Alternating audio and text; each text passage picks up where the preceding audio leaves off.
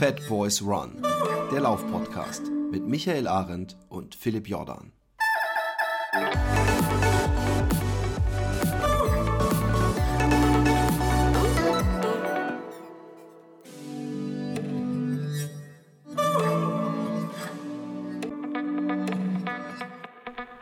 So, hallo zusammen zur ja, ersten Folge von äh, der Reihe Überzeugt, in der wir ja bisschen strittige, neue und ähm, ja, vielleicht noch nicht so ganz bekannte ähm, Ideen und, und Produkte besprechen und uns ähm, Experten einladen.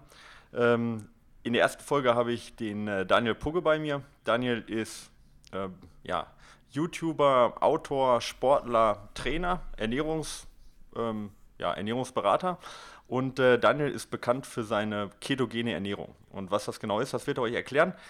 Daniel ist für mich erstmal ein toller Ansprechpartner, weil du bist Soldat gewesen, genauso wie ich. Ja, du bist Sportwissenschaftler, was für mich erstmal ganz sympathisch ist. Und du trainierst mit einem Wattmesser, was ich auch mache. Ja. Von dem her ja. haben wir da schon mal viele Gemeinsamkeiten. Aber eine Gemeinsamkeit haben wir nicht und das ist unsere Ernährung. Also ich esse äh, vegetarisch, aber sonst eigentlich alles quer durch, quer durch äh, ja, sag ich mal, durch den äh, Kühlschrank und deine Ernährung ist ja schon ganz schön eingeschränkt. Vielleicht erzählst du erstmal kurz, wer du bist und dann, was du genau isst und äh, was dich so ausmacht. Ja, ich bin Daniel Pugge und äh, wie schon gesagt, ich war auch bei der Bundeswehr, bei der Sportfördergruppe und habe halt mein Leben lang auch schon sehr leistungssportmäßig was gemacht, deutsche Meisterschaften, internationale Wettkämpfe und so weiter. Und ich war immer so ein Typ, der neue Dinge einfach ausprobiert. Also, wie du gerade schon sagtest, mit dem Wattmesser, mit diesem, mit jenem, alle möglichen Sachen, Daten sammeln, solche Dinge.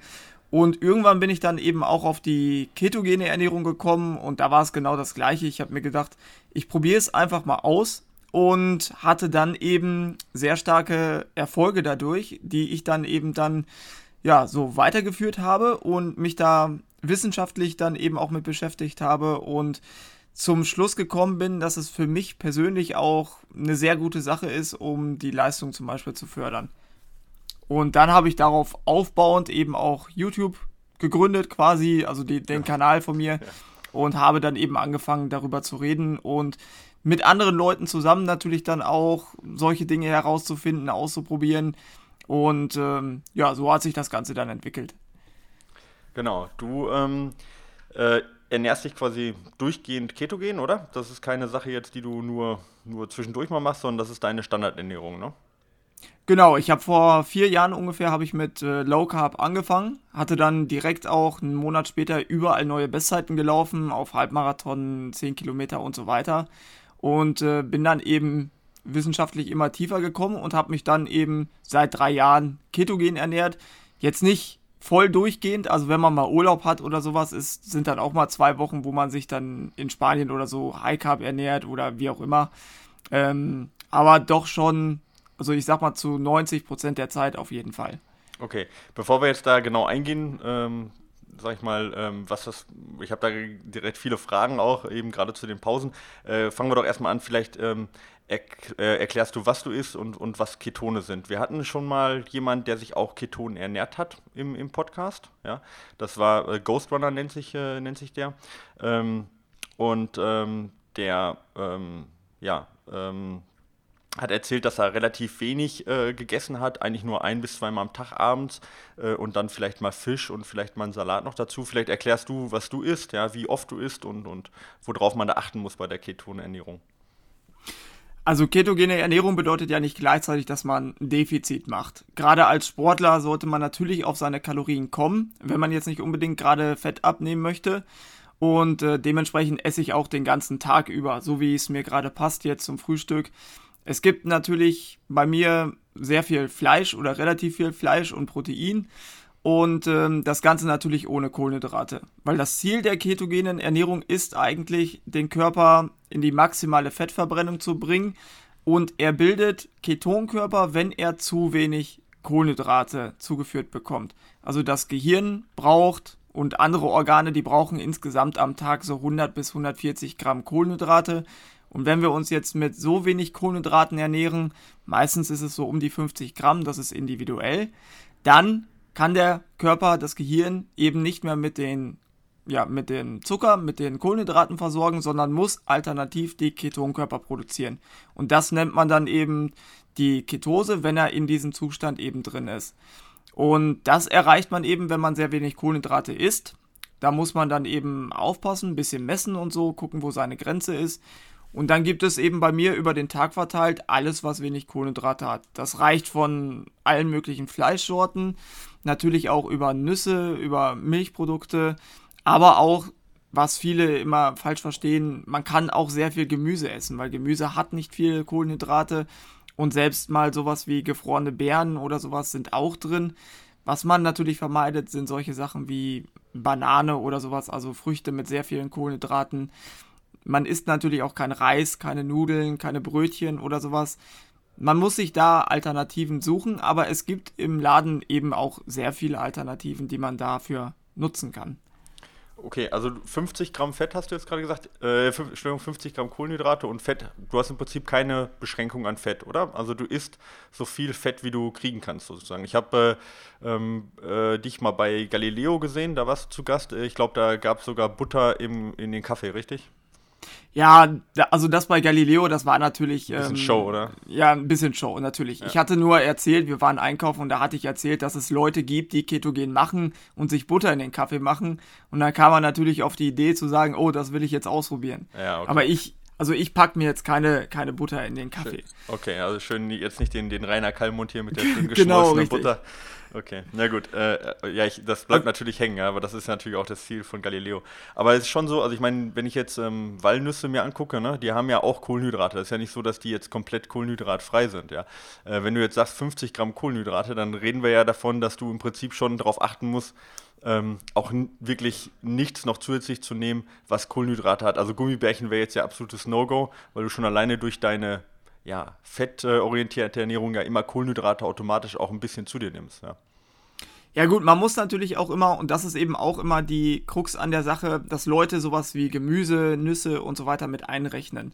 Bei Gemüse hat man es oder bei Nüssen hat man es auch, dass da eben auch sehr viele Ballaststoffe mitkommen und viele der Kohlenhydrate auch entweder ganz langsam aufgenommen werden, weil sie eine lange Magenverweildauer haben durch das Fett, oder eben auch einfach durchgehen. Das heißt, ich mache mir persönlich keine Sorgen über die Kohlenhydrate aus solchen natürlichen Quellen. Was ich natürlich vermeide, sind die schnellen Kohlenhydrate, wie eben aus äh, Nudeln und so weiter und Reis. Das ist natürlich dann nicht förderlich. Aber jeder kann eben auch seine persönliche Grenze einfach messen. Entweder man misst im Blut oder in, in dem Atem oder sowas und kann gucken, ob man noch in Ketose ist, wenn man diese bestimmte Menge nimmt oder nicht. Und ich sag mal, bei uns als äh, Sportler ist es auch so, dass wir da auch ein bisschen mehr noch aufs Protein auch gehen. Also das heißt, ich versuche schon mein Protein so bei 2 bis 2,5 Gramm pro Kilogramm Körpergewicht zu haben. Und ähm, ja, die Kohlenhydrate. Was relativ viel ist, ne? Also ist jetzt also über, genau. über, den normalen äh, ähm, Ernährungsvorgaben, sag ich mal.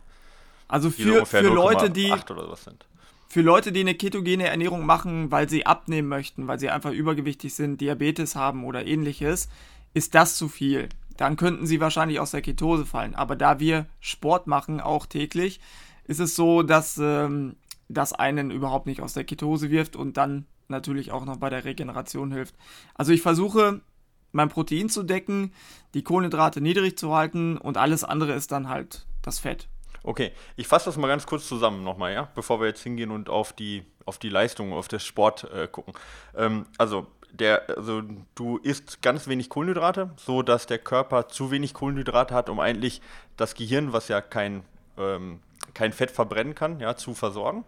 Ähm, und zum Beispiel auch die roten Blutkörperchen, die ja kein Fett verbrennen können, zu versorgen. Und er ist dadurch quasi in einem Hungerstatus, ja, also quasi wie, als ob er jetzt irgendwo in der Steinzeit oder sowas mal für äh, zwei Wochen nichts zu essen kriegt. Und stellt dann sozusagen in eine Notversorgung um, die äh, aus Fett diese Ketonkörper produziert, die dann zum Beispiel im Gehirn äh, verbrannt werden können und mit diesen Ketonkörpern oder diese Ketonkörper nutzt du oder willst du auch zur Energiebereitstellung für die Muskeln und für deine Leistungsfähigkeit erzeugen. Habe ich das so ungefähr grob zusammengefasst?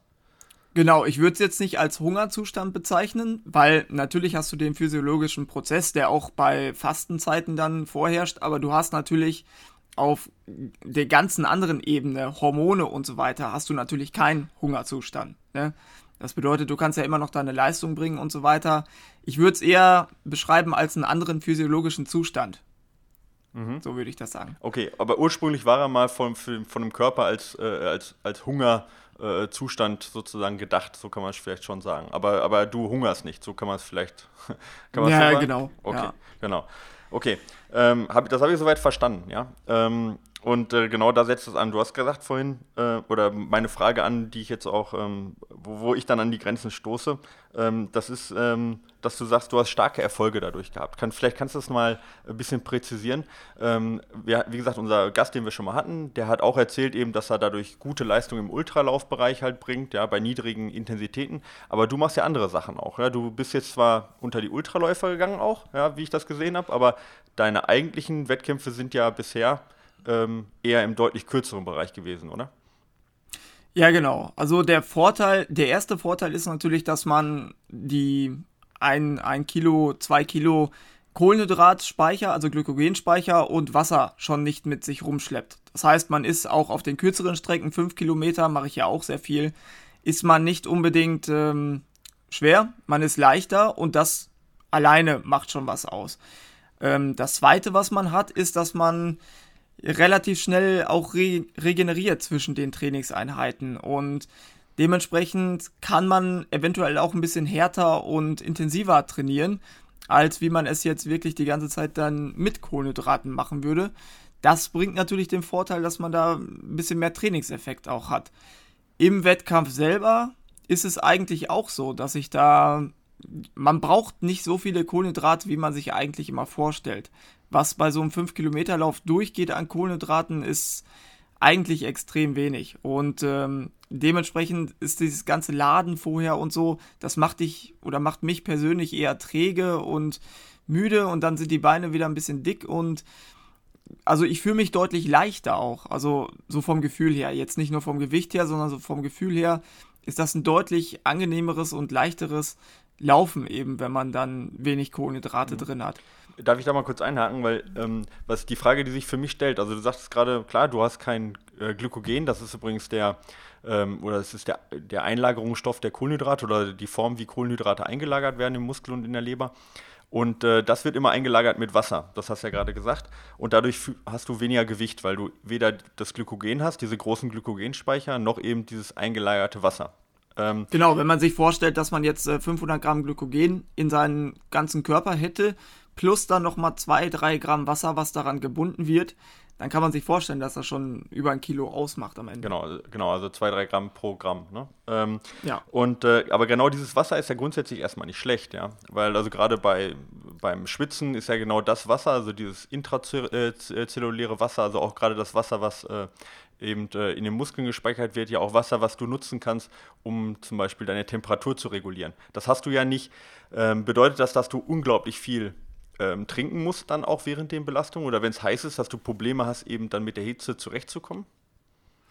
Eigentlich gar nicht. Das Wasser ist ja immer noch an die Kohlenhydrate dann gebunden. Das, das kannst du ja nicht einfach dann nutzen und ähm, ja, dann liegen ja, aber die wird Kohlenhydrate. Ja, das wird ja frei durch die Verbrennung quasi, ja. Ja, das schon, klar. Aber ich sag mal, die Menge, die da jetzt noch gebunden ist, diese, diese, ähm, ja, die, dieser Kilo oder sowas, ich weiß nicht, ob das so viel ausmacht. Ich persönlich ja, das habe ein Liter, ne? Also ein Liter Wasser ist ja nicht wenig. Nee, das stimmt, ja. Aber du hast so viel Wasser auch im Körper, da ich glaube, das macht nicht so viel aus. Also ich persönlich habe damit jetzt keine negativen Erfahrungen gemacht. Ich habe sogar eher positive Erfahrungen gemacht, dass ich da weniger Krämpfe und so weiter habe, was ich vorher immer bei Flüssigkeitsmangel hatte. Was natürlich stimmt, ist, dass man ähm, durch die weniger Kohlenhydrate auch dann eben weniger Wasser mit sich führt und dann äh, eventuell darauf achten sollte, dass man ein bisschen mehr Salz zu sich nimmt zum Beispiel und eventuell ein bisschen mehr trinkt. Das kann schon mhm. sein, aber insgesamt habe ich damit jetzt auch keine negativen Erfahrungen oder keine Sachen gehört, die da entsprechend die Performance mindern oder sowas. Also das mit den Krämpfen wäre jetzt für mich eine super interessante Geschichte, aber ich glaube, da steigen wir erstens zu, zu ja. tief ein und zweitens ist, glaube ich, der Forschungsstand auch nicht weit genug, um da jetzt diesen Zusammenhang zwischen Epilepsie, Krämpfen, neuromuskuläre Störungen und so weiter und so fort und äh, Kohlenhydratverbrennung, dass man das äh, jetzt äh, in den Podcast äh, übereinbringt. Ich glaube, da ist auch die Forschung nicht weit genug. Aber es ist ein super interessantes Thema. Also man, man kann es auch ganz einfach erklären. Also man, man hat ja, man kennt das ja aus dem Bodybuilding auch, dass die immer sagen, auf Kohlenhydrate habe ich so einen guten Pump. Ne? Ja. Und dieser, dieser Pump ist, äh, entsteht ja dadurch, dass die Muskulatur eben dicker ist, durch die eingelagerten Kohlenhydrate meistens. Und diese quetschen dann eben so diese kleinen Blutgefäße so ein bisschen ab, weil das eben alles mehr Masse ist auf so einem kleineren Raum. Verstehst du, was ich meine? Ich verstehe, also prinzipiell verstehe ich schon, was du meinst, aber wenn du jetzt auf Krämpfe hinaus willst, da sind wir ja, sag ich mal, da ist die Wissenschaft sich ja nicht wirklich einig. Da geht es ja eher in die Richtung gerade, dass es vom Nervensystem kommt, als von irgendwelchen Abquetschungen, oder? Ja, es ist, ich glaube, es gibt unterschiedliche, ähm, also genau. relativ unterschiedliche Ursachen. Ähm, also erstmal, also ich finde find das total spannend, das Thema. Und ich finde das auch super, dass du das machst, ja. Weil äh, so viel Disziplin muss man erstmal auf sich bringen. Ich könnte das für mich jetzt nicht, ja. Und ich finde das super, dass das jemand macht, weil so ist es auch für mich jetzt als äh, Sportinteressierten und als Trainer sehr interessant, dass sowas überhaupt möglich ist, ja. Ähm, und äh, das finde ich toll, ja. Aber was ich frage ist, wo ich, wo ich mich frage, ist, woher kommt die Leistungsverbesserung? Ja, weil du sagst ja persönlich, du hast starke Erfolge dadurch. Äh, in welchen, in welchen Disziplinen, in welcher in welchen Längen, welchen Strecken hast du jetzt ähm, dadurch eine Leistungsverbesserung feststellen können? Also ich habe, ähm, wo ich da damit angefangen habe und jetzt auch, habe ich selbst auf den kurzen Strecken, auf 5 Kilometer, habe ich dieses Jahr jetzt neue Bestzeit gelaufen, auf 10 Kilometer ähm, eine halbe Minute verbessert, auf Halbmarathon, Marathon sowieso. Gut, den bin ich auch nicht viel gelaufen, das kann man jetzt nicht so vergleichen, aber sonst die kurzen Strecken auch, die ich sonst immer laufe, hatte ich überall neue Bestleistungen und ähm, selbst Intervalltraining oder so, was ich mache, ist jetzt bei Zeiten, wo ich vorher nie gelaufen bin. Also da laufe ich die Kilometer dann unter drei Minuten die ganze Zeit, ähm, was vorher so nicht ging, über so viele Intervalle. Und ich sehe es halt über alle möglichen Strecken und mein Training hat sich nicht großartig geändert gegenüber früher. Aber wenn ich jetzt zehn Jahre später mit 33 dann neue Bestzeiten laufe, dann sagt mir doch irgendwie auch so, dass, dass es auf jeden Fall nicht verkehrt sein kann. Man kann ja halten, was da, man kann ja davon halten, was man möchte. Man kann sagen, das bringt nichts oder wie auch immer, es ist nicht besser als was anderes, aber es schadet auch nicht. Ja, mhm. so sehe ich das Ganze. Also du hast jetzt gesagt, du läufst jetzt äh, einen Kilometer unter drei. Ähm, magst du mal deine 10 Kilometer Zeit mal sagen, weil die ist ja schon auch beeindruckend, glaube ich, oder? Also man muss dazu sagen, ich komme von der 400 Meter Strecke, 800 Meter und äh, habe mich jetzt halt in den letzten Jahren erstmal an die längeren Strecken gewöhnt. Und ähm, dementsprechend bin ich jetzt bei 34,20 so ungefähr, müsste das glaube ich sein. Da möchte ich auf jeden Fall noch unter die 33 kommen und die 5 Kilometer waren auch 16,20 und Halbmarathon 1,15. Ja, das ist ja schon mal eine ordentliche Zeit. Ja. Man, also, also, also, offensichtlich schafft man eine ganz gute Leistung zu bringen, wo, wo ich denke, wo das Ganze an die Grenzen stoßen, ähm, stoßen wird, und da kannst du mir vielleicht äh, auch helfen, ist, ähm, wenn es wirklich intensiv ist. Jetzt sagst du, du kannst die, den Kilometer richtig ballern. Ja?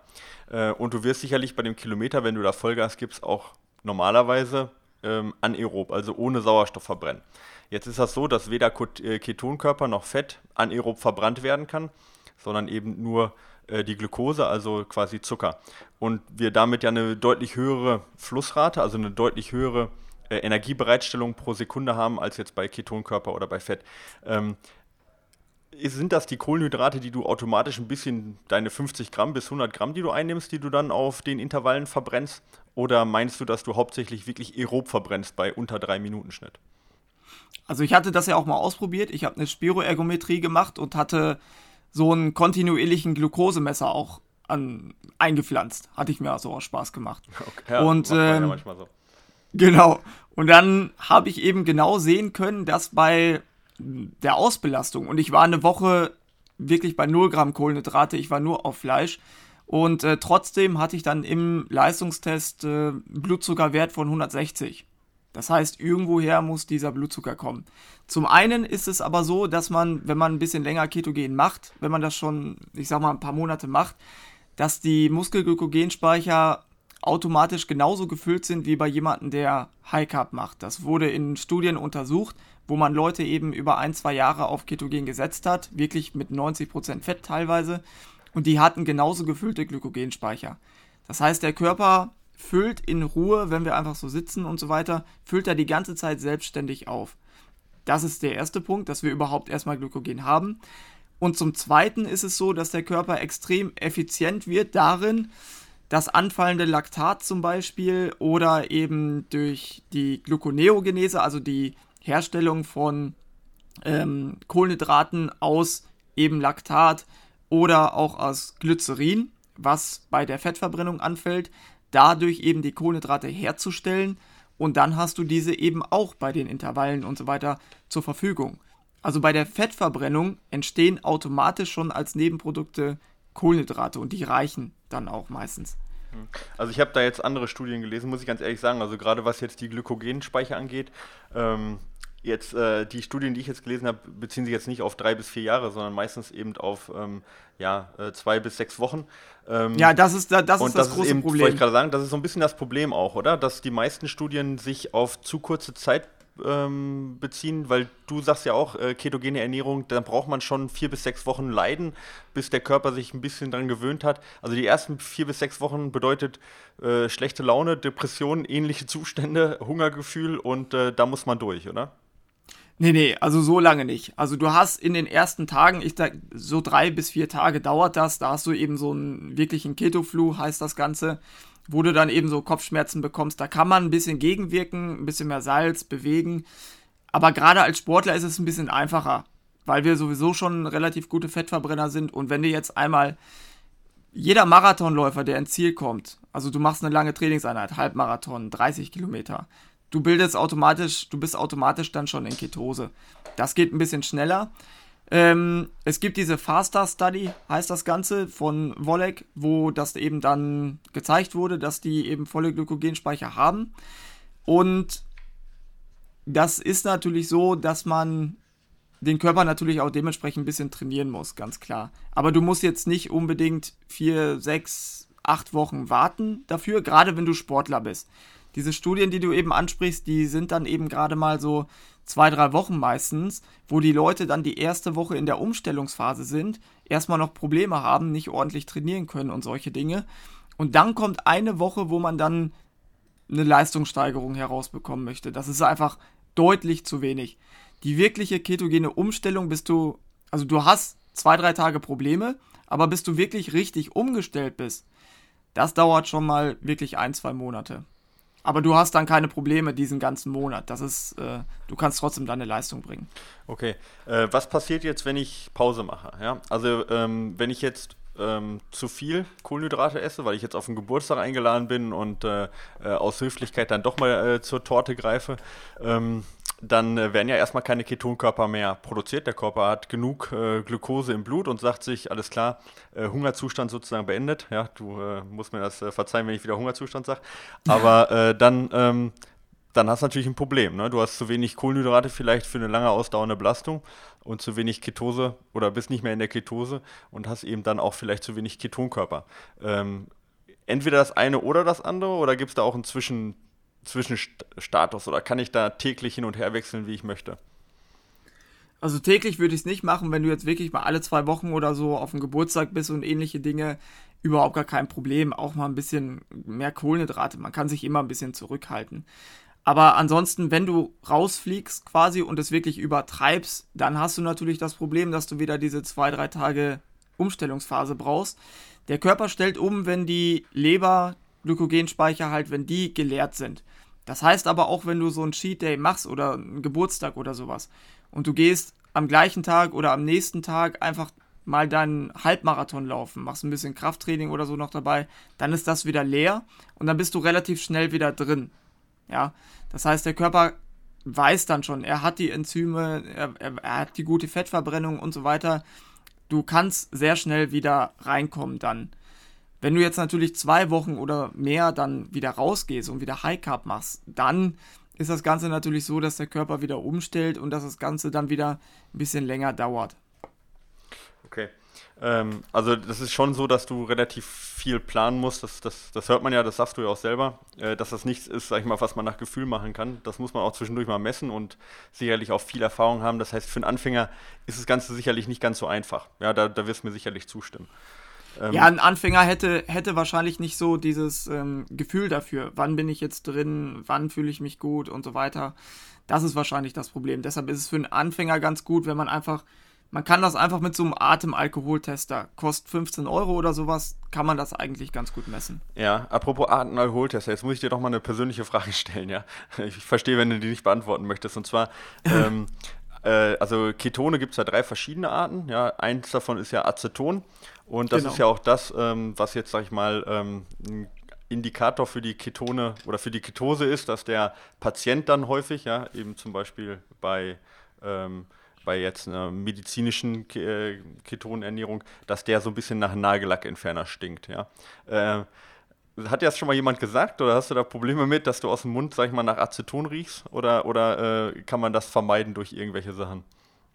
Also da, das Ganze gibt sich mit der Zeit, weil dieses Aceton, das kann man sich vorstellen als Abfallstoff. Damit kann der Körper nichts mehr anfangen. Und das möchte der Körper natürlich nicht. Und dementsprechend wird er das Aceton irgendwann auch nach ein paar Tagen, Wochen, wie auch immer, das ist auch immer sehr unterschiedlich, auch wieder zurückfahren. Das heißt, da muss man sich nicht Sorgen machen, dass man jetzt jahrelang irgendwie Mundgeruch bekommt oder sowas. Das ist meistens in der Umstellungsphase, wenn sehr viel Fett verbrannt wird, wenn der Körper noch nicht weiß, was kann ich mit den Ketonen jetzt machen und so weiter. Dann bildet er eben diese Abfallstoffe, dieses Aceton.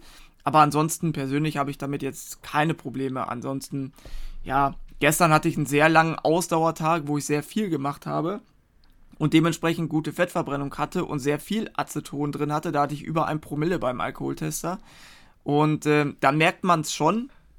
Dann kann man gut ein bisschen was trinken, Kaugummi kauen oder eventuell ein bisschen Kohlenhydrate reinziehen aus Heidelbeeren oder ähnlichen Dingen, dass dann die Ketonwerte ein bisschen runtergehen, nicht mehr so hoch sind und dann hat man das Problem eigentlich locker im Griff. Okay. Ähm, Jetzt ist es ja so, dass ähm, Ketone und Säuren ja nicht ganz weit auseinander liegen. Ja? Äh, und das ist ja auch äh, eine, ich sag mal, unwissenschaftlich gesehen, ist es ja auch ein großes Problem, ähm, dass ähm, ja eine ketone Ernährung oder ketogene Ernährung grundsätzlich ja auch äh, immer mit einer gewissen Azidose, also quasi eine Übersäuerung des Blutes ähm, zusammenhängt. Das ist ja das, was, wo viele Ärzte vorwarnen. Ähm, misst du sowas oder überwachst du das? Hast du da Angst vor, dass, äh, dass du vielleicht auch äh, Krankheiten kriegst, die eben genau mit dieser Übersäuerung zu tun haben? Also alleine, wenn ich einmal Intervalle gehen würde ne, und dann so viel Laktat in mir habe, ist das wahrscheinlich eine hundertfach größere Menge an die ähm, aber nur Säure, kurz, die, die aber nur für zwei Minuten der Fall ist und nicht für 24 Stunden. Ne? Ja gut, das Laktat ist aber trotzdem noch länger drin. Aber ähm, trotzdem, Minuten, ja. die, die Ketone, das hat man auch gemessen, gab jetzt auch eine relativ neue Studie, wo man das wirklich über längere Zeit auch gemessen hat und es gab keinen Unterschied. Also Blut-pH-Wert war gleich, Urin ist ebenfalls nichts großartig anders gewesen. Hatte ich jetzt auch in dem Video diese Studie ganz neu. Und äh, dementsprechend habe ich da überhaupt gar keine Angst. Also ich messe ab und zu mal so Sachen wie Urin jetzt. Blut kann ich natürlich nicht messen, pH-Wert. Aber ansonsten, ich mache mir da überhaupt gar keine Sorgen. Okay. Ähm, was ich mich Weil die, die, ja. die, die, Menge, die Menge an Säure, die durch die Ketone in ganz normaler Ketose gebildet werden, ist ähm, so verschwindend gering. Da hat man andere Parameter, die eine größere Rolle spielen. Ne, du hast ja, selbst in Ruhe hast du ja jetzt Laktatproduktion zum Beispiel. Ja. Und das ist dann eben ähnlich. Was natürlich gefährlich ist, was die Leute verwechseln, das muss man hier eben sagen, ist die Ketoazidose. Das passiert, wenn Diabetiker eben dann zu viel Insulin spritzen oder ähnliches und dann der Blutzuckerspiegel so weit abfällt, dass die Ketone so weit hochgehen, dass sie dann eben ähm, wirklich extrem. Das kann man nicht erreichen durch eine Ernährung. Okay, also das ist dieses ketoazidische äh, Koma quasi, was, was vielleicht welche mit Diabetes mellitus schon mal genau. gehört haben. Das hat, aber das ist mit Ernährung so gar nicht erreichbar. Da braucht jetzt keine Angst haben, dass er quasi in die gleichen, ins gleiche Koma fällt wie jetzt jemand, äh, der jetzt Diabetes hat. Also da, da kann, kann ich auch beruhigen, genau, das ist schon mal eine gute Sache, das zu wissen, dass das jetzt nicht akut irgendwo gefährlich werden kann, sondern maximal chronisch. Und da muss man halt sagen, da gibt es, du hast es gesagt, da gibt es eine Studie, die habe ich jetzt nicht gefunden, ähm, aber es gibt auch relativ wenig Forschung, oder? In dem Bereich, dass jemand sich wirklich mal für 5, 10, 20 Jahre lang ähm, äh, ketogen ernährt hat und dann auch Langzeitwirkungen äh, erforscht wurden, da, da gibt es noch nicht viel, oder? Das ist im Moment, ist das im Moment auch viel testen und viel selber erleben, was du, was du jetzt auch berichtest, oder? Ähm Definitiv, das muss man sagen, gerade im Sportbereich und ähm, ja, gibt es eben sehr wenig Langzeitstudien, was auch die Leistung und so weiter betrifft über längere Zeit. Ganz klar ist ein neues Feld. Das Ganze existiert vielleicht gerade mal seit 15 oder also 5 bis 10 Jahre, wo das so im Kommen war.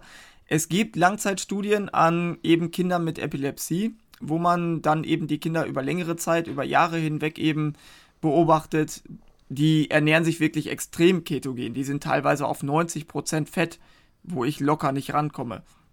Und äh, bei denen hat es eben äh, in den seltensten Fällen wirklich negative Auswirkungen. Ne? Es gibt natürlich immer Leute, die damit nicht klarkommen, weil sie eine schlechte Fettverbrennung haben, bestimmte Enzyme fehlen oder ähnliches. Aber ansonsten gibt es da keine negativen Auswirkungen, auch über längere Zeit bei Leuten, die das eben klinisch anwenden. Okay, Daniel, ich habe ähm, hab trotzdem äh, noch, noch Probleme damit. Also ich, äh, ich, ich gebe dir jetzt mal zwei Sachen, die mir zu schaffen machen, wo ich sage, darum würde ich das nicht machen. Und du gibst mir mal eine Antwort und versuchst mich mal zu überzeugen, okay? Ja. Ähm, also beim, äh, stellen wir uns mal ein Auto vor, ne, mit fünf Gängen. Und im Prinzip haben wir das ja auch in der Energiebereitstellung. Ja, wir haben ganz schnelle Gänge, wie jetzt äh, zum Beispiel die Kreatin, äh, das Kreatinphosphat, ja, was, was äh, beim Sprint äh, genutzt wird. Und wir haben eben so ganz langsame Gänge, Ausdauergänge, sage ich jetzt mal, wie die Fettverbrennung. Und dazwischen haben wir ja ähm, auch eben diese anaerobe ähm, Kohlenhydratverbrennung, also die Kohlenhydratverbrennung ohne Sauerstoff. Zum Beispiel beim Zielsprint bei 10.000 Meter, ja, wie das der normale Läufer jetzt, der vielleicht nicht in der Keto äh, Ketose ist, ähm, nutzen würde. Warum soll ich mir diesen Gang äh, wegstreichen? Warum, warum ist dieser Gang so schlecht? Warum möchtest du diesen Gang nicht haben? Oder was ist daran, außer das Laktat, ja, was ist daran, ja, wieso verzichtest du auf diesen Gang? Also man verzichtet ja eigentlich nicht drauf, sondern ähm, man schiebt seine Fettverbrennung immer weiter nach hinten quasi. Das heißt, wenn ich früher, ich habe ja Leistungstests verschieden gemacht, einmal High Carb, einmal Low Carb, einmal Vollketogen und so weiter. Das bedeutet, wenn ich einen 10 Kilometer Wettkampf früher bei 37, ähm, bei 37 Minuten gelaufen bin und dabei voll auf Kohlenhydrate war, beziehungsweise die Fettverbrennung, ich muss mal kurz anders erklären. Ähm, der Punkt, wo die, wo die Kohlenhydratverbrennung größer wird als die Fettverbrennung. So, das war oder das ist heute mein Wettkampftempo. Das bedeutet, ich kann das ein schnelleres Wettkampftempo kann ich die ganze Zeit mit Fettverbrennung laufen und habe dann eben auch noch für den Endspurt hätte ich theoretisch dann noch genügend Kohlenhydrate auch noch zur Verfügung. Das heißt, man verschiebt seine Fettverbrennung einfach immer weiter nach oben in die höheren Intensitätsbereiche. Das ist ja das große Ziel, was man dann eben auch damit hat. Das verstehe ich schon, aber ich meine, wenn ich jetzt angenommen, wir laufen jetzt beide eine 34-20, wie du läufst, ja? ja. Ähm, ich laufe die jetzt komplett auf Kohlenhydrate und du läufst die komplett auf Fettverbrennung, ja? Da kriegst du ja keine Medaille für. Ja? Also was hast du für einen Vorteil? Also die Glyko Glykogenentleerung spielt ja keine Rolle bei, ähm, bei 10 Kilometern. Ähm, es ist ja auch nicht so, dass es dann für mich mehr wehtut oder sonst was, ja. Und äh, was ist der Nachteil, den, ich habe, wenn ich auch 34,20 laufe? Ähm, der Nachteil, wenn du auch 34, ja, also, also ich meine, ich laufe ja auch ungefähr so eine 34, also ist ja ungefähr auch so meine Zeit, 34, äh, ich weiß es jetzt ja. nicht genau, aber würde ich so tippen.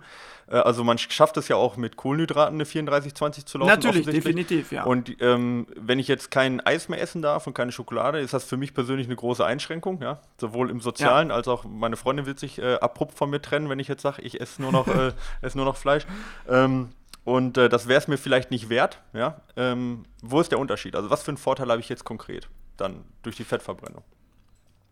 Ja, der Vorteil ist natürlich, du wirst wahrscheinlich auf 10 Kilometer, wenn du entsprechend trainiert bist, wirst du wahrscheinlich ähnliche Zeiten laufen. Der Vorteil, den du natürlich hast, ist jetzt der Kilo Gewichtsersparnis erstmal, den du hast, was ja auch schon wieder 20 Sekunden auf 10 Kilometer ausmacht.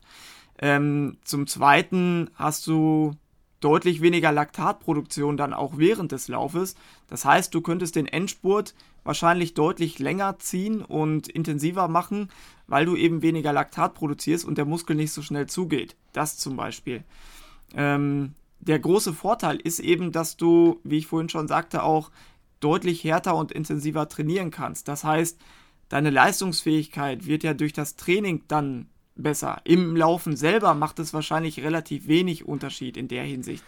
Aber okay. das Training ist halt kann, besser, ne? Kann, kannst du mir das nochmal genau erklären? Also, wo, wo ich jetzt beim Training die Vorteile habe? Also, äh, warum ich dann öfter trainieren kann? Hat das was mit eben dadurch, dass ich keinen Kohlenhydratentleerung sozusagen habe? Hat das damit was zu tun oder, oder wie kommt das?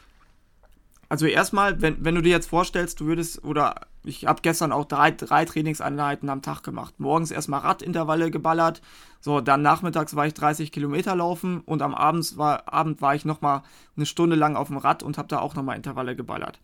Wenn ich mir jetzt vorstellen müsste, dass ich jedes Mal zwischen den Trainingseinheiten wieder voll Kohlenhydrate laden müsste, damit meine Glykogenspeicher voll sind, dann wäre ich wahrscheinlich die ganze Zeit ziemlich voll gewesen, auch so vom Magen her und so weiter.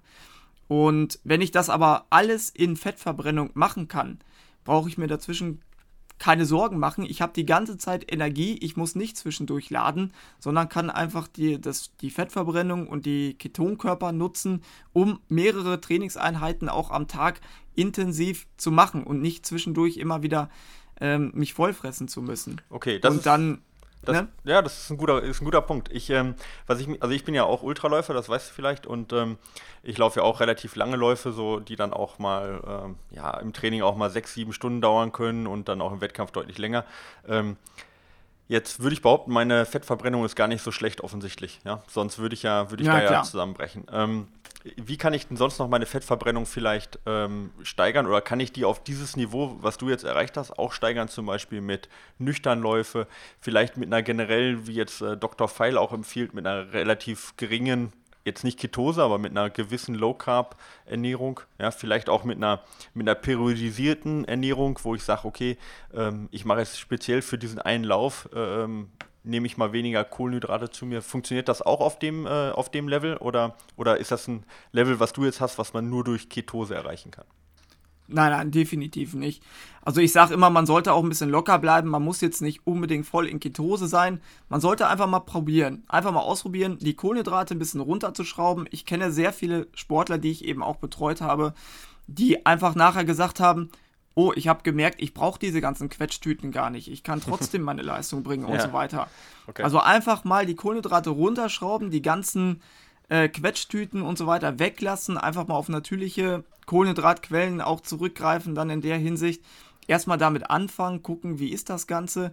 Man hat natürlich den Vorteil, wenn man in Ketose ist, dass man dann zusätzlich auch noch die Ketonkörper zur Verfügung hat und äh, den Effekt, die Ketonkörper haben auch einen bestimmten Effekt auf den Körper, sie wirken so ein bisschen entzündungshemmend, solche Dinge.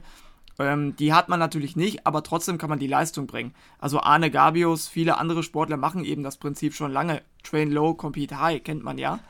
Und ähm, Arne Gabius hatte mal in einem Interview auch gesagt, dass es wohl einen deutschen Top-Marathonläufer gibt, der selbst auch in Ketose, ich glaube, ähm, 220 oder sowas gelaufen ist. Und ähm, ja, also es gibt das Prinzip schon bei den Sportlern, dass man eben das ganze Low Carb eben macht. Nicht unbedingt voll in Ketose, aber Low Carb schon. Okay, genau. Also da gibt es ja noch andere, wie, wie jetzt zum Beispiel Jan Frodeno, der das ja auch so ähnlich macht. Oder auch die, die Relat-Brüder äh, äh waren ja auch sehr bekannt dafür, dass sie mit einem, äh, Espresso mal äh, ja, sieben Stunden auf dem Rad unterwegs waren. Ähm, also genau. offensichtlich, ich mein, aber da ist ja noch ein Unterschied zwischen Low Carb und Ketose, das hast du ja auch äh, erklärt. Ähm, und ähm, da bin ich jetzt auch, ähm, bei dem Punkt bin ich voll bei dir. Ja, also da gibt es ja auch verschiedene Studien von Burke zum Beispiel und so. Ich weiß nicht, das wird ja sicherlich alles was sagen. Ich will da jetzt nicht zu sehr ja. nerdig in das Thema reingehen. Mhm. Die ähm, empfiehlt ja auch eine relativ äh, oder eine periodisierte Ernährung mit wenig ähm, Kohlenhydrate vor längeren Ausdauereinheiten und auch teilweise Nüchternläufe eben am Morgen, die ja jeder von uns sowieso mal zwischendurch macht. Ja, ist ja nicht jeder frühstückt ja morgens, wenn er läuft. Ähm, und äh, die sagt, dadurch erhöht sich tatsächlich auch die äh, Fettverbrennung und dann eben dieses ähm, diese Idee Train Low, Race High oder Compete High ähm, äh, dann empfiehlt. Hast du das mal ausprobiert, dass du gesagt hast, okay, ich bin jetzt so gut äh, in der Fettverbrennung, äh, aber in dem Rennen, da schiebe ich mir dann schon die Quetschtüten, also die Gel, die Gelpackung dann schon rein und versuche dann trotzdem noch äh, äh, zusätzlich noch äh, von der Kohlenhydratverbrennung zu profitieren, also sag ich mal, das Beste aus beiden Welten zu vereinen im Rennen. Hast du das mal ausprobiert? Ähm, den Fehler, den viele machen bei diesem Train Low Compete High, ist, dass sie sich dann wirklich vollstopfen mit Kohlenhydraten. Das heißt, äh, jetzt denken sie, ich muss Pasta Party machen, muss dann 500 Gramm Kohlenhydrate reinjagen und laufen am nächsten Tag nur 10 Kilometer. Zum Beispiel. Ähm, ich würde schon das Ganze gezielt machen, wenn man es ausprobieren möchte. Das heißt, ich würde sagen, bei 10 Kilometer habe ich dann einen Verbrauch von 600 Kilokalorien. Es reicht also völlig aus, wenn ich dann so 50 Gramm Kohlenhydrate oder so vorher ein bisschen erhöhe. Es gibt unterschiedliche Sachen, die man machen kann. Es gibt ähm, ja, Sachen, die ich ausprobiert habe, dass ich zum Beispiel, wenn ich samstags einen Wettkampf habe, dass ich Dienstag, Mittwoch, Donnerstag eventuell ein bisschen die Kohlenhydrate erhöhe, so auf 50, 70 Gramm oder sowas. Und ähm, dann aber am Freitag nochmal einen Tag Low Carb mache. Das heißt, dann sind meine Glykogenspeicher voll, dann habe ich damit kein Problem und ich kann am Renntag dann trotzdem in Ketose starten, habe also den Vorteil aus beiden Welten. Wenn man jetzt natürlich vor einem Rennen so viele Kohlenhydrate lädt, also die 100, 200 Gramm oder sowas, ist man aus der Ketose natürlich wieder raus und hat den Effekt nicht mehr. Das muss man sich überlegen, das muss man individuell auch ein bisschen ausprobieren. Ich habe es alles schon ausprobiert und bin zu der Erkenntnis gekommen, dass es mir keinen Mehrwert bringt. Was man machen kann, ist im Laufen, wenn man jetzt so einen Marathon läuft und, und läuft an so einer Cola-Station vorbei, ist es auch kein Problem, sich da eine Cola oder so mal zwischendurch reinzuziehen. Die geringe Menge an Kohlenhydraten, die man da auf sich nimmt, ähm, die ist sowieso sofort verbrannt und den einen hilft, den anderen nicht. Das muss man wirklich sehr individuell ausprobieren. Mhm. Ich persönlich bin aber auch schon Marathon und alle Läufe komplett ohne Kohlenhydrate gelaufen. Ähm, einige habe ich da mal mit 10 Gramm Maltodextrin pro 5 Kilometer oder sowas ausprobiert. Aber da war jetzt kein großer Unterschied. Mhm. Okay. Also ich, ähm, ich kann das ja vielleicht mal von mir jetzt aus meiner Erfahrung halt sagen, ich, äh, als ich noch nicht Ultra gelaufen bin, angefangen habe mit Laufen, das ist ja auch noch nicht so ganz so ultra lange her, äh, da waren für mich die 30 Kilometer ohne jetzt alle sechs Kilometer mal ein Gel reinzuschieben, völlig undenkbar. Ja. Und äh, mittlerweile, wenn ich jetzt morgens einen 20 Kilometer Lauf irgendwo in den, im, im, äh, in den Bergen auch mache, äh, dann denke ich gar nicht mehr darüber nach, ob ich jetzt noch frühstücke oder nicht, weil das keine Rolle spielt. So, ja? Also von dem her äh, ist natürlich die, die, Fettverbrennung eine Sache, die auch mit den Jahren kommt, die auch sicherlich mit Training kommt. Und diesen, dieses Level, was du jetzt hast mit der Ketose, das ist sicherlich nochmal ein neues Level, oder? Was man dann halt auch nur mit, ähm, äh, mit, mit dieser richtig speziellen Ernährung hinkriegt. Was ich super spannend finde. Ich muss nur sagen, für mich wäre das eine ganz enorme Einschränkung, ja. Und ähm, also eine sehr, sehr schwierige Sache, das durchzuziehen. Und das ist die zweite Sache, die ich habe. Ähm, das ist doch die sehr unzureichende Studienlage. Ja? Also ich ähm, bin schon jemand, der auf Studien achtet. Du sagst selber bei dir im YouTube-Kanal, du bist da mit den Studien nicht so ganz so, ähm, ja, ich sag mal, auf ein bisschen aus Kriegsfuß, ja, glaubst nicht alles, was du liest. Ich gucke schon auf viele Studien, ich lese viele Studien, aber die Studienlage zur Ketonernährung und da sagst du, oder Ketogenernährung, und da gibst du mir auch recht, die ist relativ gering. Jetzt würde ich persönlich nicht jeden Tag äh, mit dieser Studienlage, mit dieser schlechten Studienlage, äh, einen Orangensaft trinken, ja, weil ich sage, dafür ist die Studienlage zu dünn, äh, damit ich ja. darauf vertrauen würde, ja. Ähm, und dementsprechend ist mir ehrlich gesagt die Studienlage auch zu dünn, um jetzt mein komplettes Leben umzustellen, ja. Du hast das gemacht, ich habe da Respekt vor ähm, und du hast da eine gute Erfahrung mitgemacht. Ähm, was meinst du, wie geht, wie geht das Ganze weiter? Ist das eine Sache, die ähm, in den, also wo die Studien weiterentwickelt werden? Weißt du, ob es da weitere Forschung gibt oder bleibt das Ganze, sage ich mal, relativ auf Anekdotenniveau, wie das bisher der Fall ist? Nee, Forschung gibt es auf jeden Fall. Also ähm, da sind sehr viele Studien noch in der Mache, von denen ich auch weiß. Aber man muss natürlich auch sagen, wenn du jetzt sagst, ähm, ja, möchtest du, möchtest du quasi auf der Stelle stehen dann die ganze Zeit, wenn du jetzt merkst, auch im Alter vielleicht, ich habe ja dann Intervalle gesehen, ähm, wenn man, wenn man Meint, dann du sagt. Du hast jetzt gerade gesagt, ich, so, ich stehe auf der Stelle bei meinen Intervallen? Ja, du hast, hast ja gesagt, grade, hast gerade gesagt? ich, ich werde ja auch langsam alt, hast du ja selber gesagt, ne? Ja, ja, ja. Und ähm, ja, das ist halt so. Und dann sage ich mir halt, ich, ich finde es einfach interessant, eben entsprechend Sachen mal auszuprobieren. Nicht vorher zu sagen, es gibt keine Studien dazu, das ist doch einfach nur Blödsinn, sondern ich probiere es aus. Man kann anfangen, Schritt für Schritt das zu machen. Man sagt sich, ich mache erstmal dieses Train Low, Compete High und dann reduziere ich von Rennen zu Rennen einfach mal die Kohlenhydrate. Oder wenn das Rennen zum Beispiel nicht wichtig ist, ich laufe einfach so einen so Dorflauf irgendwo mal mit ne? Und lasse die Kohlenhydrate einfach weg. So, das ist kein wichtiger Wettkampf, den ich habe. Und wenn es mir nicht gefällt, wenn es nicht passt, dann kann ich doch immer noch wieder zurück. Es ist ja nicht so, dass man sein ganzes Leben umstellt und das für immer so bleibt. Ne? Und wenn man jetzt wirklich du das machen? Also ähm, ich würde jetzt mal behaupten, vorzugsweise erstmal in der, in der Off-Season irgendwo im Winter vielleicht, oder? Also im Sommer würde man das wahrscheinlich dann eher nicht machen, wenn man jetzt die Wettkampfsaison hat, bietet sich das wahrscheinlich nicht so an, oder? Genau, jetzt wäre eigentlich die optimale Zeit, so im November einfach mal anzufangen und zu sagen, ich ziehe das jetzt mal wirklich komplett durch bis Januar, Februar, mach dann ein paar Wettkämpfe einfach mal mit, auch voll ketogen, Silvesterlauf und so weiter. Probiere auch zwischendurch mal aus, wie ist es, wenn ich jetzt mal 50 Gramm Kohlenhydrate vorher lade und so. Und dann kann man immer noch sagen, es hat mir gefallen oder nicht. Die bessere Fettverbrennung nimmst du dann trotzdem mit in die nächste Saison. Es ist ja nicht so, dass du durch diese drei Monate Ketogen jetzt äh, völlig nichts gemacht hast und so weiter, ne? Oder völlig die Leistung verlierst und solche Dinge. Das ist natürlich Quatsch. Und danach kannst du dann im, wenn es dir nicht gefällt, im März einfach wieder ein bisschen Kohlenhydrate einführen und fertig. Ne? Also ich mhm. bin immer so. Wie lange dauert das denn jetzt? Also angenommen, ich sage jetzt heute, ich möchte ketogen mich ernähren. Äh, jetzt mache ich gerade relativ viele Intervalle. Ich wette, nächste Woche die Intervalle werden schmerzhaft und wahrscheinlich von der Zeit her relativ schlecht dann, ja. Äh, ab wann wird es besser? Ja? Wie lange, also ab wann kann ich damit rechnen, dass ich dann auch wieder auf dem Niveau laufen könnte. Also gerade als Sportler wird das wahrscheinlich ein bisschen schneller gehen. Also ich denke mal, dass du da ich, zwei, drei Wochen wird es eventuell dauern, wo du ein bisschen Probleme hast, aber ich glaube das nicht mal großartig. Also bei mir geht das auch immer relativ schnell, dass ich mich da wieder sehr gut fühle. Ich denke wirklich so zwei, drei Wochen bei dir Gerade weil du natürlich auch noch sehr viele Ausdauerläufe zwischendurch machst und eine sehr gute Fettverbrennung hast, wird das relativ schnell gehen, dass der Körper umstellt.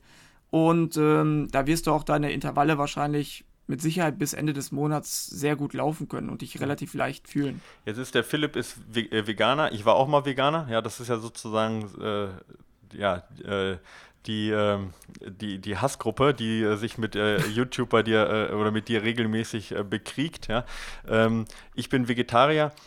Ich möchte jetzt gar nicht auf, was ist umweltschädlich und was ist nicht umweltschädlich eingehen. Ich glaube, das machst du in deinem YouTube-Kanal und das wird jetzt hier auch sicher nicht, nicht unbedingt zum Ziel führen. Aber ähm, ist es möglich für Vegetarier oder Veganer, sich, wenn die sagen, ich kann das ethisch, kann ich das nicht ähm, vereinbaren, sich keton oder ketogen zu ernähren?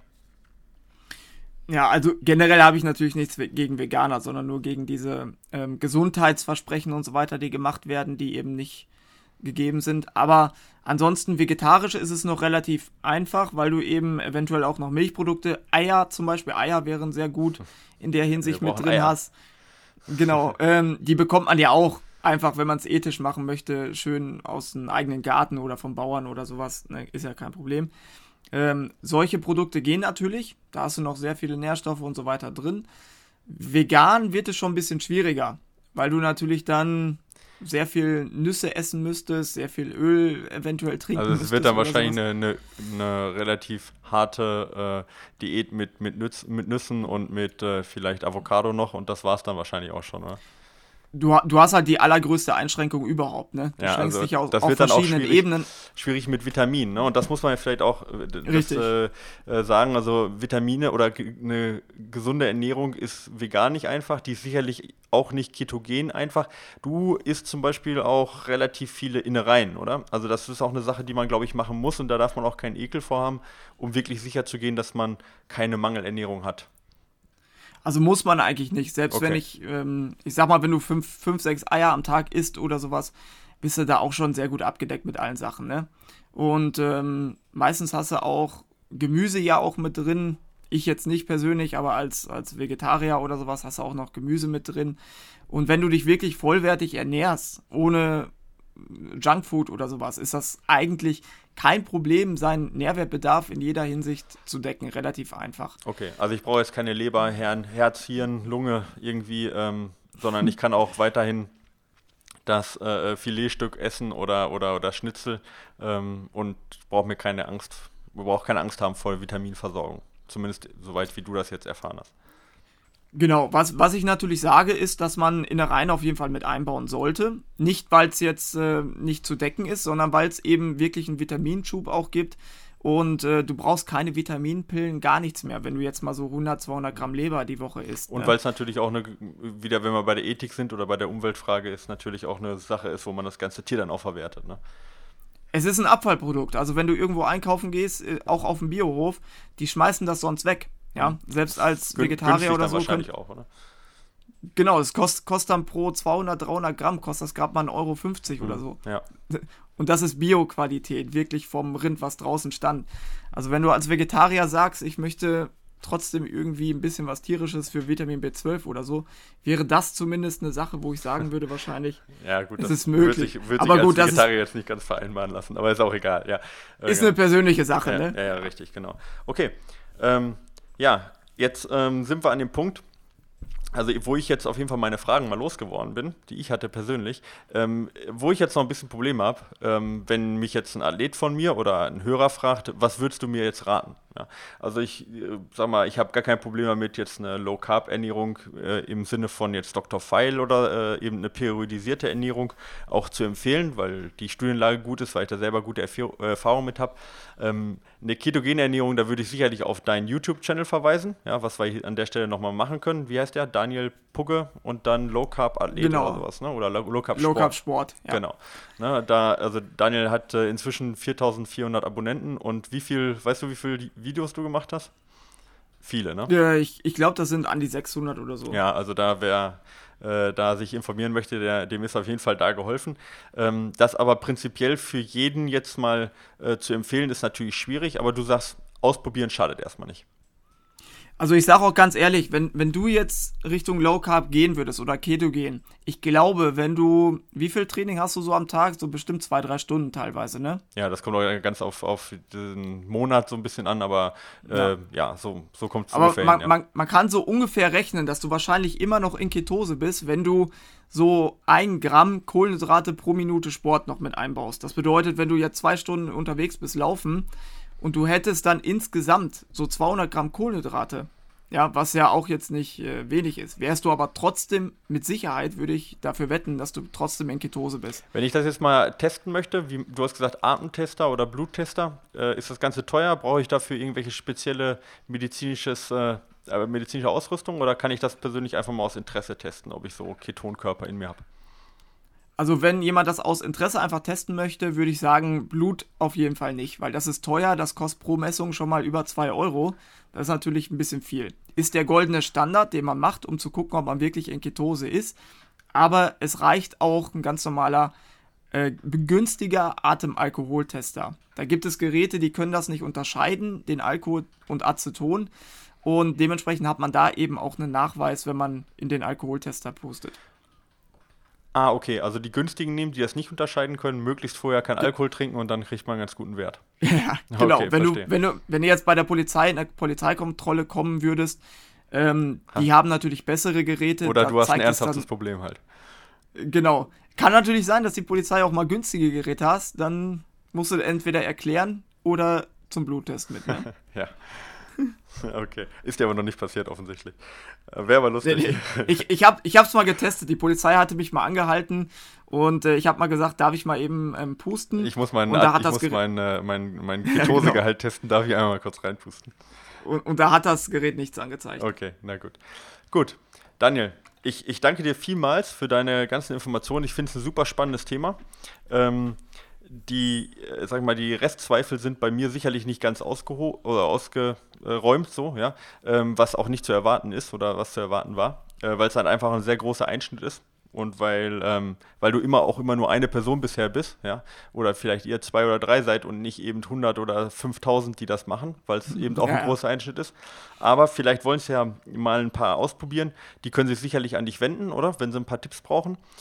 Ähm, ansonsten hast du auch ein Buch rausgebracht, das heißt Keto Quickstart als E-Book. Da steht wahrscheinlich auch alles drin, was man so braucht. Ähm, Genau. das bekommt man bei dir auf der Seite wahrscheinlich, danielpugge.de, gehe ich mal von aus. Ich habe das jetzt nicht runtergeladen, aber Genau, da, richtig. da ja. kriegt man es, genau. Und äh, das macht sicherlich Sinn, sich da noch weiter zu informieren, wer sich da wirklich ja, reinfuchsen möchte und dann eben auch über deinen YouTube-Kanal. Genau, und generell würde ich einfach sagen, auch, auch für dich, ähm, ich meine, du hast ja auch vegan, vegetarisch ausprobiert und genauso würde ich das einfach jetzt auch sehen, dass man sich sagt, ich probiere einfach mal was aus, ich teste einfach mal locker an die Sache rangehen, nicht zu verbissen sehen, so wie es viele andere auch machen und ähm, dann funktioniert das eigentlich und selber einfach, ja, der Weg ist das Spannende, finde ich. Genau, das ist ein gutes Schlusswort. Ich danke dir dafür, dass du Gast bist und ich danke dir auch vor allen Dingen dafür, dass du sowas mal ausprobierst und auch ein bisschen open-minded da in die ganze Sache rangehst und nicht jetzt ähm, komplett äh, verbissen ähm, jedem das versuchst anzudrehen, sondern dass man mit dir da ganz normal drüber reden kann. Das hat mir Spaß gemacht und ich hoffe, die Hörer haben da auch was mitgenommen zum Thema Ketone oder ketogene Ernährung. Und äh, ja, da bleibt mir nur nochmal Danke zu sagen und äh, ja, bis zum nächsten Mal. Halt uns auf dem Laufenden auf jeden Fall, äh, wie es bei dir läuft. Natürlich. Danke und tschüss. Ja, ciao. Stopp, stopp, stopp. Bevor wir jetzt das Auto reinhauen, äh, habe ich noch eine Sache, die ich unbedingt sagen möchte. Ich habe äh, mir die Worte von Daniel zu Herzen genommen, ja, das auch mal auszuprobieren und äh, habe direkt nach dem Podcast angefangen und mich acht Tage ketogen ernährt. Das heißt nur maximal 50 Gramm Kohlenhydrate am Tag. Äh, habe normal weiter trainiert, äh, habe genug gegessen, ja, und also mein, äh, mein Kalorienbedarf gedeckt, war nie hungrig, das muss ich schon sagen. Und habe äh, viele neue Gerichte auch ausprobiert. Ähm, viel mehr Eier gegessen, viel mehr Käse gegessen als sonst, viel mehr Nüsse gegessen als sonst. Und ähm, ja, ähm, ich möchte mal kurz erzählen, wie es mir dabei äh, gegangen ist. Ja, vielleicht ganz interessant für euch. Ähm, die ersten drei Tage war eigentlich ähm, ja, total unauffällig. Ähm, ich konnte meine Intervalle weiterhin durchführen. Ich bin weiterhin 20 Kilometer gelaufen ähm, und habe schon gedacht, um, irgendwie äh, macht mir das gar nichts aus. Und dann kam eigentlich am vierten Tag so der, ähm, der richtige Hammer. Ja, da habe ich mich dann richtig schlecht gefühlt, hatte so richtig Entzugserscheinung.